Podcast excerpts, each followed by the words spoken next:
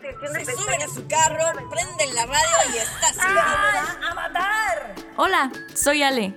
¿Que quién soy yo para opinar? La neta, ni yo sé. Pero el punto es que a este mundo venimos a expresar nuestras ideas. Y justo eso es lo que encontrarás en este podcast. Todos esos temas de los que nadie me preguntó, pero yo quiero opinar. ¿Estás listo? Pues a silbar juntos. ¡Ay, Alejandra, qué dramática eres! Bienvenido ahora sí al primer episodio de este podcast. Si vienes directamente de haber escuchado el tráiler anterior, te agradezco muchísimo por echarte los dos el día de hoy. Y si no es así, no pasa nada, te agradezco el hecho de que estés en este momento escuchando este episodio. El día de hoy es un tema súper personal, literalmente me fui a la brava, a lo más denso, a lo más deep que podía hablar en este podcast y más sobre todo porque es una historia bastante personal. Eh, no todos la conocen y quien sí probablemente la conoce por un proyecto que hice en la universidad que es, era un, fue mm, un proyecto experimental donde decidí hablar de esto. Yo creí que ya había como que superado el, tema y demás. Y cuando hice ese proyecto, ahí fue cuando me di cuenta que realmente no había cerrado el, el libro, el tema. Volví a abrir la herida, volví a explorarlo, volví a sentirlo, pero gracias a ese proyecto pude, bueno, yo siento que pude cerrar el ciclo, que pude concluir lo que no había cerrado, que pude sacar y decirme a mí misma, muchas cosas que no me había tomado el tiempo de decirme a mí misma. Entonces, bueno, el tema de hoy es mi historia con el bullying. Y muchos yo creo que sí van a decir, ¿por qué hablar del bullying? A mí me parece un tema súper, súper, súper interesante y además importante. Creo que aunque sí últimamente ya se habla más del tema, creo que sigue siendo hasta parte, hasta cierto punto, un tabú, no todo el mundo lo toma de la misma manera, no todo el mundo le toma la importancia que debe tomarle. Entonces, bueno, eso es de lo que vamos a hablar el día de hoy. Y antes de comenzar, me gustaría dar un pequeño disclaimer en el hecho de que yo no estoy a favor del bullying, mucho menos lo promuevo y menos se lo deseo a alguien. Pero sí quiero aclarar esto porque tal vez en algunas partes de este episodio me vas a escuchar decir que sí, que a mí me trajo cosas buenas, que yo extraje cosas buenas de todo esto. Y con esto no quiero que se entienda que, ay, sí, todos necesitamos pasar por cosas de bullying y por acoso escolar para sacarle este tipo de cosas buenas a la vida, pero no, eso no es el punto, no lo promuevo, no nada de eso pero sí me era importante aclarar eso. Y aclarado lo anterior, creo que va muy de la mano con lo siguiente que te voy a platicar, que es el hecho de yo sí creo que no debemos de desacreditar a una persona que haya sufrido bullying. ¿Por qué? Porque mucha gente, si dice es que a mí yo también sufrí bullying y a mí no me afectó, yo también sufrí bullying y me forjó la personalidad, el carácter, y esto, aunque yo sí le aplaudo mucho a la gente que dice eso de, o sea, la gente que realmente sufrió bullying y puede decir eso consciente y tranquilo de decir que no le afectó y que no dejó que penetrara más allá de lo que debía, a mí me parece bastante valiente de su parte. Claro que el hecho de que tú sí hayas dejado que te afectara no significa que eres más o menos valiente, pero pues digo, también entiendo los puntos de vista. Creo que esto depende bastante de cada persona, del cómo lo vives, cómo lo procesas y cómo después de ello tomas las decisiones. Porque obviamente no todos vamos a sufrir exactamente el mismo tipo de bullying, exactamente en la misma etapa, exactamente, porque algunos nos puede agarrar en una buena etapa donde dices X, no pasa nada, se me resbala, y a otros nos puede agarrar en una etapa en la que dices, híjole, o sea, ahorita sí estoy súper vulnerable, ahorita no sé cómo manejarlo. Entonces creo que sí depende de cada persona, pero sí me parece muy importante que no desacreditemos a la gente que sufrió bullying y no desacreditemos el sentimiento que tiene hacia esas épocas que sufrió el bullying. porque la realidad es que a mucha gente sí le marcó la vida, a mucha gente sí llegó a grados de depresión, a grados muy extremos tal vez en el pensar en el suicidio o llevar a cabo el suicidio o ya tal vez casos pues todavía más intensos en el que pues a alguien que está sufriendo este tipo de acoso se le mete una idea en la cabeza de vengarse a nivel acabar con la vida de alguien más y pues tenemos esos casos de masacres escolares, ¿no? Donde se le mete la idea, consigue un arma de fuego y llega directo pues por la gente, ¿no? O incluso pues digo, hay casos donde van directamente con gente que ni siquiera tiene vela en el entierro, pero pues como quiera lo llevan. Entonces creo que son puntos súper importantes que por eso quise comenzar con ello.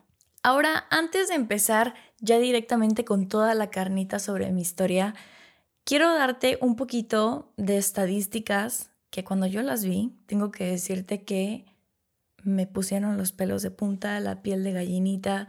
De verdad, no creí que estuviera tan denso el asunto, pero bueno, a ver, mira, ahí te va porque de verdad está muy intenso. Estas cifras de las que te voy a contar son de una ONG que tiene por nombre Bullying Sin Fronteras y que también hay cifras que comparten con la UNESCO. Entonces, fíjate nada más, a nivel mundial, un tercio de la juventud actualmente está sufriendo bullying. Un tercio de la juventud a nivel mundial. Es muchísimo. Si te pones a pensarlo, o sea, es una cifra de miedo, o sea, real de miedo. Y si ese dato no te parece lo suficientemente perturbador, aquí te va otro. México ocupa el puesto número uno a nivel mundial en bullying. No el 5, no el 9, no el 10, el 1. Ocupamos el puesto número uno a nivel mundial de acoso escolar. O sea, esto está horrible. Estás hablando que 7 de cada 10 niños o jóvenes están sufriendo bullying en este momento. O sea, la realidad es que está cañón. Ahora, otro punto también súper importante es que más del 80% de los casos de bullying o acoso escolar no son reportados. Y con no son reportados me refiero a que no se lo dicen a los maestros, no se lo dicen, no sé, a los directivos, no se los dicen a sus papás. Y esto es algo que yo sí me abrazo a mí misma y digo muy bien que lo hiciste. Yo sí desde el principio alcé la voz, obviamente con, con tanto con mi familia como en la escuela y aún así terminó siendo un caos, pero bueno, al menos sí alcé la voz y fui a pedir ayuda de lo que estaba pasando. Pero estás hablando que casi la mayoría, porque son más de un 80%, casi la mayoría no habla del tema. Y es que otra cosa también súper importante es que ahora con la tecnología, yo sí creo que el bullying llega muchísimo más allá de la escuela o tal vez algo físico. ¿A qué me refiero con esto? Que ya no solamente se queda como en la escuela, ya va más allá. O sea, ya no solamente se queda en lo que te pasaba mientras estabas en la escuela, no, o sea, ahora llegas a tu casa y estás en la computadora y hay cyberbullying y también es el famoso slut shaming, que eh, este término es obviamente gringo, pero se refiere al famoso pack, compartir pack. Y quien no esté más o menos familiarizado con este término del pack es difundir o que la gente difunda Em, pues contenido tuyo sensible, o sea, en paños menores. Eso es el famoso pack. Creo que sí, todas ese tipo de herramientas, pues digo, al final del caso la tecnología son herramientas, pero sí creo que ha aumentado muchísimo debido a todo esto. También siento que ya está como muy normalizado el tema, o sea, como que casi, casi ya lo ven como que, ah, sí, siempre ha pasado. También como que los efectos secundarios es como de, ay, bueno, pues sí, todos sufrimos bullying, no sé qué, como que ya todo el mundo lo ve así como de que, pues sí, existe, ni modo, vamos a seguir adelante. Y creo que ahí está lo impresionante porque entonces volvemos a la estadística de más del 80% no habla. ¿Por qué? Porque la gente ya lo tiene tan normalizado que cuando levantas la mano de, oye, me está pasando esto, es como de, ay, bueno, sí, no pasa nada, a todos nos han hecho bullying, ya, supéralo. Entonces, creo que sí, todo esto es como algo que vamos arrastrando y arrastrando y arrastrando. Qué bueno, caen en estas estadísticas. Creo que también el no hablar del tema es porque mucha gente nos sentimos, y me voy a agregar aquí, nos sentimos débiles al aceptar que estamos sufriendo bullying. O sea, Es ese sentimiento de tengo que aceptar que me están bulleando, que me están acosando y que yo soy el débil y tengo que aceptar que no puedo. Entonces yo sí creo que mucho del por qué mucha gente no habla al respecto es por eso, por sentirse débil, por sentirse que no puede, por sentir que lo vencieron, lo cual pues termina siendo contraproducente porque aunque sí probablemente no te van a solucionar el problema, no sé, los maestros o tus papás, sí te pueden ayudar durante el proceso. Entonces creo que sí va muy influenciado. Bueno, ahora sí vamos a entrar al chismecito, a la carnita, a lo sabroso de este episodio. Te voy a dar más o menos un poquito de descripción gráfica para que puedas imaginarte cómo era Silvita físicamente en esos tiempos. Vámonos unos muchitos años atrás, aproximadamente yo tenía unos 12, casi 13 años. Quiero que te imagines una alecita flaquita, flaquita, flaquita, o sea, nivel muy flaquita. De hecho, para la gente que me está viendo en YouTube, aquí les voy a traer una foto Así que si te gustaría ver a Alecita en modo popotitos, échate una vuelta a YouTube. Era una silvita con cero curvas, evidentemente porque estaba muy delgadita, pues no tenía curvas, ¿verdad? A pesar de que comía muchísimo, bueno, no puedo hablar en pasado porque hasta hoy sigo comiendo como loca, aunque no parezca, aunque comía muchísimo, todo esto era un tema porque muchas veces me decían que tenía problemas de anorexia, o sea, imagínense al grado del nivel de flaquita que estaba para que la gente pensara que tenía trastornos alimenticios. Y era algo muy gracioso porque la realidad es que toda mi vida he comido demasiado, o sea, a veces creo que abuso, o sea, creo que sí, no es normal la cantidad de comida que consumo. Pero bueno, así me hizo mi mamá, cúlpenla a ella. También imagínense a una Silvita con unos brazos súper, súper velludos.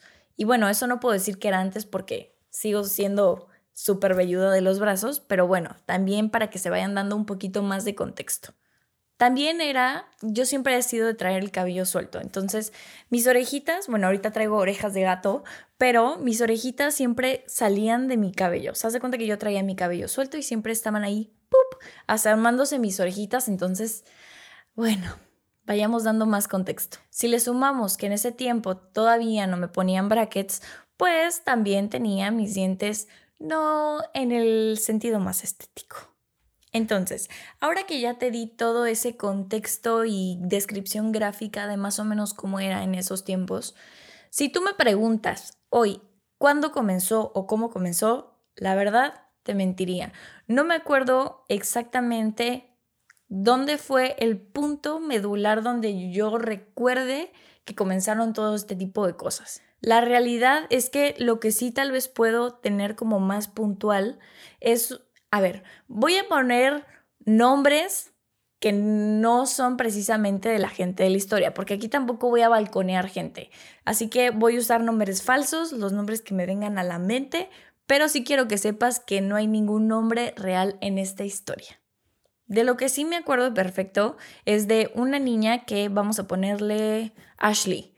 Me acuerdo que Ashley pertenecía a un grupo de niñas de típicas amigas que se conocen desde chiquitas, el trío de por aquí, trío por allá y van a todos lados juntos, su mamá se llevan súper bien. Entonces, en uno de los años escolares, que fue sexto, me acuerdo bien, Resulta que a Ashley la separan de las otras dos niñas. Entonces las otras dos niñas estaban en otro salón y Ashley estaba en mi salón.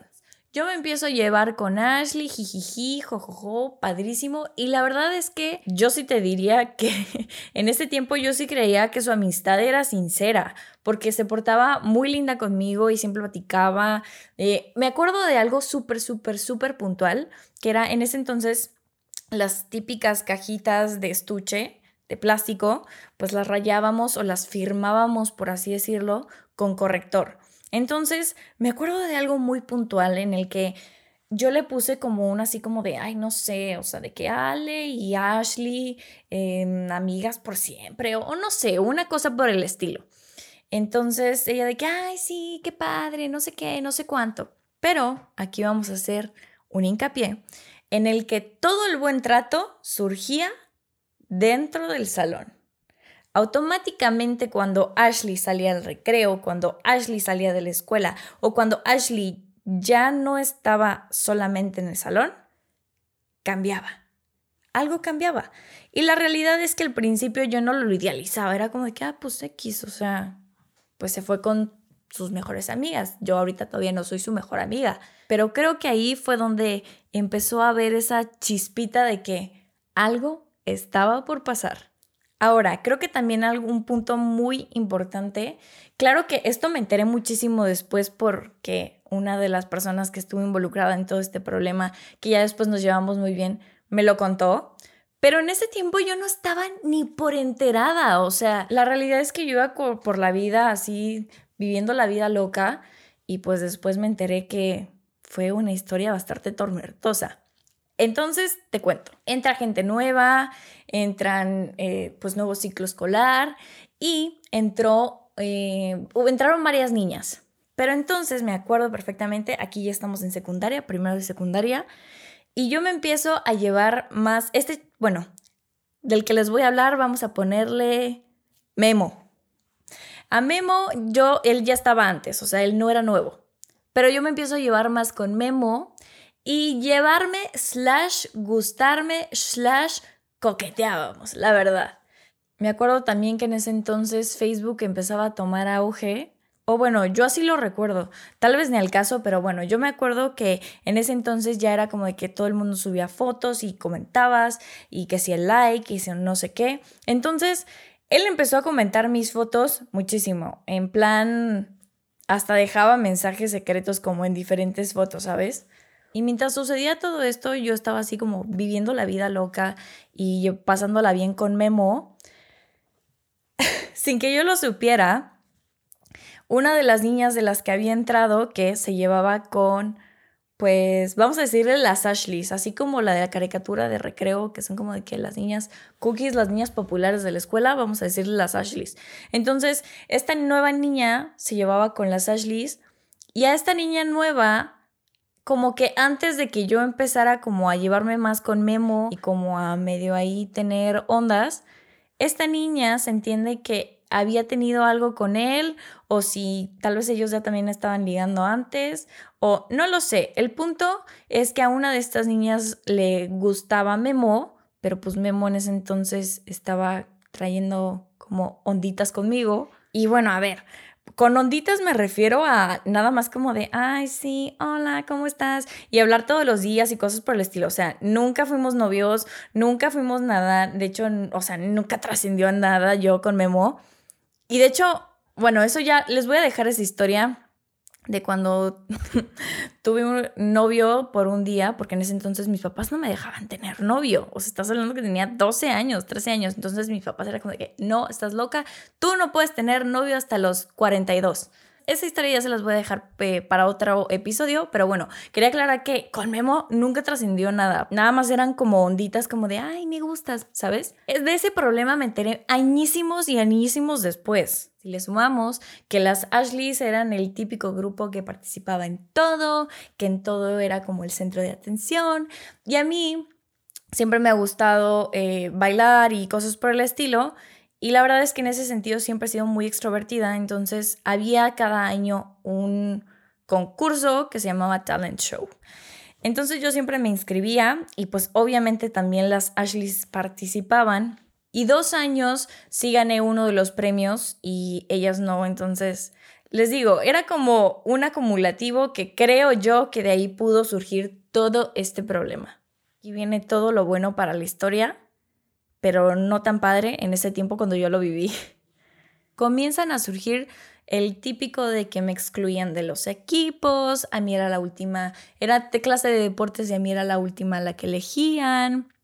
Nadie le habla a Alejandra, eh, Alejandra al rincón, nadie se junte con ella, si le hablas a ti te va peor.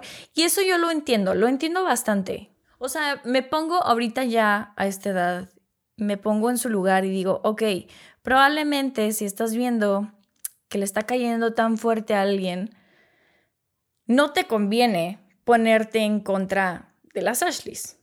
Te conviene tal vez no entrarle al jueguito de hacerle bullying a esta persona, pero sí entrar en no me meto porque si no se me vienen encima a mí. Entonces, la verdad es que eso sí lo comprendí mucho tiempo después, el que mucha gente le siguió el juego porque no los atacaran a ellos porque evidentemente si decían lo contrario o se juntaban conmigo o me decían cualquier cosa que me iban a hacer, pues obviamente se iban contra ellos. Yo llegué al grado de no salir a mis recreos o si salía me iba directamente al baño a comerme mi lunch y bueno, porque también eran de los que agarraban mi lunch o le echaban cosas o lo tiraban o me lo quitaban. Y aquí también entra un personaje que tiene gran parte de mi corazón en esa en esa época, que es que cuando obviamente pasaban este tipo de situaciones donde me dejaban sin lunch o pues dejaban mi lunch incomible, pues bueno, en ese entonces en la cafetería o en la tiendita la atendía a alguien que se llama Basim. Y Basim es ese tipo de persona que lo ves y te saca una sonrisa. Ese tipo de persona que real te hace el día. Yo la verdad no sé si él sabía todo lo que estaba pasando, si él se llegó a enterar la verdad lo desconozco, pero sí definitivamente Basim era una persona o fue una persona muy importante en esa época, porque pues muchas de las ocasiones en las que yo me quedaba sin lunch y no traía dinero, Basim me fiaba mi comida y pues ya yo llegaba y le decía, mamá, pues Basim me fió mi comida y mañana tengo que pagar. Entonces yo al día siguiente pagaba.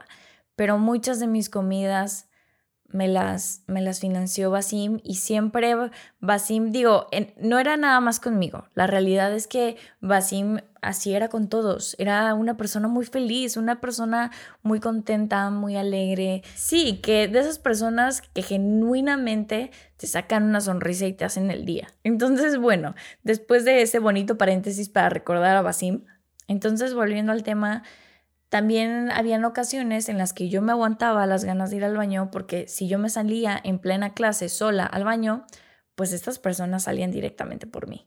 Salían por mí y pues creo que ya lo demás se lo pueden imaginar. También me tocó muchas ocasiones en las que entre los niños, bueno, los niños influenciados por este grupito, apostaban para ver qué niño me ilusionaba, para ver qué niño me hablaba bonito y yo me la creía y después pues casi casi yo decía, ay, wow, es que te quiero un chorro. Y pues sí, obviamente esas conversaciones iban a dar a mano de este, todo este grupito para burlarse de. También de la mano de todo esto, pues ya también existían redes sociales. En Facebook también me tocó, en mis fotos, que vinieran a decirme de cosas. Bueno, ya llegó el punto en el que yo netamente me lo creía, yo realmente pensaba como de, no inventes si soy una basura, no inventes, no valgo la pena, no inventes, qué horror, no inventes, ya no quiero venir a la escuela. Pero fue también cuando decidí hablar con mis papás. Mis papás fue el primer escalón que decidí pisar acercarme a ellos y decirles lo que estaba pasando, me acuerdo que fue un momento súper choqueante de toda mi vida. Em, no te puedo decir que se me sentía débil, yo creo que me sentía que no podía. Me sentía, me sentía que realmente estaban logrando su cometido. Eh, sentía que realmente ellos tenían razón. Me daba, yo creo que eso era lo que sentía, me daba vergüenza ir a decirle a mis papás, creo que tienen razón, porque la verdad sí creo que soy basura, la verdad sí creo que no valgo la pena. Entonces creo que sí ese era el sentimiento, fue algo muy... Pues sí, sí fue difícil tener que ir a decirle a mis papás, está pasando esto y no estoy pudiendo con todo. Pero aquí la realidad es que mi familia entró a todo con todo este tema. Hablaron con el director, hablaron con las maestras, mi mamá habló con las mamás y claro, hubo mamás que, que hablaron con sus hijas, que de hecho es parte de, de una de las que, que, les digo que me contó todo esto porque ya después nos llevamos muy bien y, y demás. Pero también hubo la mamá, de, de hecho yo creo que de la más importante de, de toda esta situación, en la que sí le dijo a mi mamá que, que pues que yo era la rara, o sea, que si todo eso me estaba pasando, que era mi culpa por no tener amigos, que era mi culpa por no encajar con los demás, que era X, o sea, en conclusión, que su hija no era el problema, su hija no era la que estaba causando este tipo de problemas en mi vida, sino que yo era la que no se estaba eh, adaptando y que no me estaba supiendo aguantar su cotorreo. Entonces, pues ya aquí se torna completamente gris, donde yo ya no quiero estar en la escuela, donde yo ya no quiero ir. Y le aplaudo muchísimo a mis papás el hecho de que nunca me dejaron como de, no, a ver, tú no vas a dejar de ir a la escuela, tú no vas a dejar que estos te tiren por completo. Claro que en ese entonces para mí era difícil como de, ¿cómo? O sea, ¿por qué me estás obligando a ir a un lugar donde me tratan mal? Pero hoy ya lo entiendo y agradezco bastante que lo hayan hecho de esa manera. No sé si esté bien, no sé si esté mal, pero la verdad es que a mí me funcionó para madurar y entender que no tenía que huir de eso, que yo podía con eso y con más, que la solución no era correr y cambiarme de, de colegio y no volverlos a ver nunca, sino, aunque era difícil, o sea, me costó entenderlo en ese entonces, era difícil entender por qué tenía que estar ahí en ese momento si yo no quería, pero me sirvió para encontrar la manera de cómo sobrellevarlo. Y pues bueno, las cosas al final se tornaron a mi favor porque salió eh, la oportunidad de que mi papá tuviera que mudarse por el trabajo a Querétaro. Y entonces fue aquí cuando yo me tuve que mudar de escuela y de estado. Ahora, quiero que entiendas que yo me fui de Monterrey a mitad de ciclo de segundo de secundaria. Entonces yo iba a llegar a esta nueva ciudad, a esta nueva escuela, a mitad de año. Entonces, pues probablemente cuando entras al principio de ciclo, pues eres nueva y no pasa nada. Pero yo iba a llegar a la mitad del año donde ya todo el mundo se conocía, si le sumas que yo traía toda esta situación, y para mí era algo aterrador. Llego ese primer día de escuela a Querétaro y todos me reciben de una manera espectacular. Querétaro me abrazó de una manera impresionante. Querétaro me abrazó como realmente lo necesitaba en ese momento. Querétaro me ayudó a curar muchas cosas, me ayudó a sanar y a entender que todo eso pasaba por algo. Y ahora sí es la parte donde yo te digo que extraje cosas buenas, porque me ayudó a ser yo misma, o sea, entender que no tenía que cambiar por nadie, que yo no era el problema, que podía tener amigos y también me ayudó a ser amigos más fácil. Obviamente fue un proceso y obviamente cuando llegué yo llegué en pánico, o sea, me acuerdo que yo sí lloré con mi mamá y le dije, mamá, no quiero volver a lo mismo, mamá, no quiero que me vuelva a suceder esto, no quiero volver a estar sola en un baño, no quiero volver a no querer ir a la escuela. Y mis papás fue no pasa nada, vamos a darle, aquí estamos nosotros. Pero para mi suerte fue cuando conocí mucha gente increíble, me pasaron muchas cosas bonitas, entonces me ayudó en muchísimas cosas. Y es ahora cuando quiero hablarte a ti, que estás detrás de estos audífonos si es que me estás escuchando o estás detrás de esa pantalla si me estás viendo que sea cual sea tu postura, seas de los que hayan hecho bullying o seas de los que lo hayan sufrido, sé que en algún punto de tu vida, ya sea que haya sido cuando estabas muy chiquito o muy grande, o probablemente lo estás pasando, pero sé que en algún momento de tu vida alguien por lo menos te ha hecho sentir que eres menos, te ha humillado, te ha hecho sentir que no vales la pena, te ha hecho sentir basura y hacerte creer que todo lo que te están haciendo o diciendo te lo mereces. Entonces, sea cual sea tu posición, quiero decir en nombre de todas esas personas que alguna vez nos han hecho sentir todo eso, un sincero gracias. Porque algunas veces todo este tipo de situaciones nos hacen más fuertes, nos hacen más tenaces, nos hacen hasta cierto punto aceptarnos tal y como somos, también nos hace ser mucho más conscientes de todo este tipo de situaciones y también a valorar tu vida. Aunque no muchos hemos logrado encontrar todo esto que te mencioné, me gustaría que trataras de encontrarlo. Porque si has pasado alguno de este tipo de cosas y no te has dado cuenta de todas las cosas buenas que estás teniendo a tu alrededor ahorita, te pido que cierres tus ojos y pienses que sigues aquí disfrutando, disfrutando de nuevas oportunidades que están surgiendo a tu alrededor. Sigues vivo, que ellos no lograron vencerte del todo y por más feo que haya sido toda esta temporada, sigues adelante. ¿Qué más puedes necesitar? Toma todo ese como trago amargo, todo eso feo que te pasó y trata de darle la vuelta, darle un abrazo, decirle, te siento, te comprendo, sé que pasaste por todo esto feo, pero es momento de buscar las cosas buenas que podemos sacar de toda esta situación y agarrarlas para un futuro, para seguir adelante, para que toda esta bolita de cosas malas me recuerden todo lo bueno que tengo el día de hoy, todas las buenas oportunidades que gracias a que esto no me venció, las tengo hoy en día. Para que al final del día entiendas que aunque sí siempre va a haber alguien que te quiera hacer daño, también va a haber siempre alguien que te ame tal y como eres. Y aquí te quiero aclarar que estoy segura que no solamente va a ser una persona la que te ame tal y como eres. Y con eso quiero cerrar el episodio de hoy.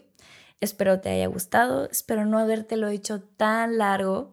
Quería contarte un poquito de la historia, darte un poquito de estadísticas de miedo y también concientizar un poquito sobre toda esta situación y también concientizarte a ti de que eres un fregón y que puedes con todo lo que tienes ahorita y con mucho más. Así que me despido por hoy y te invito a que el próximo lunes te eches la vuelta para volver a platicar un ratito. También te invito que si aún no me sigues en mis redes sociales, te eches una vuelta tanto a la cuenta de Silvando Ando en Instagram como a mi cuenta personal. Así como también si me estás viendo por YouTube, te invito a suscribirte y darle like a este video. Cuídate mucho y nos vemos el siguiente episodio.